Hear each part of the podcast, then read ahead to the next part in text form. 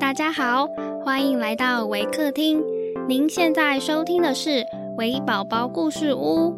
本节目为台湾维客公益行动协会远距陪伴服务项目，透过讲故事的方式，陪伴我们在全球十一个国家、四十八个服务据点的孩子，让疫情所带来的距离不再是距离。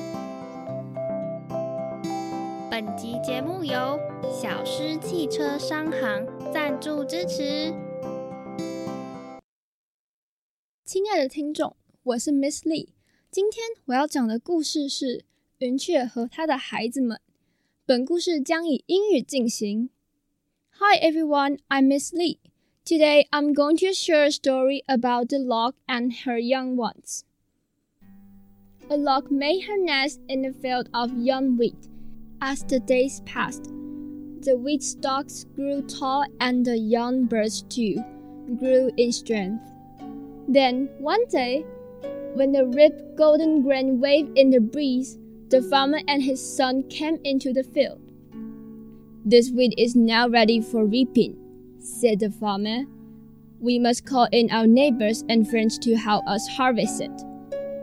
The young larks in their nest close by were much frightened, for they knew they would be in great danger if they did not leave the nest before the reapers came. When the mother larks returned with food for them, they told her what they had heard. Then the mother lark returned with food for them. They told what they had heard. Do not be frightened, children, said the mother lark. If the farmer said he would call in his neighbors and friends to help him do his work, this wheat will be not be reaped for a while yet.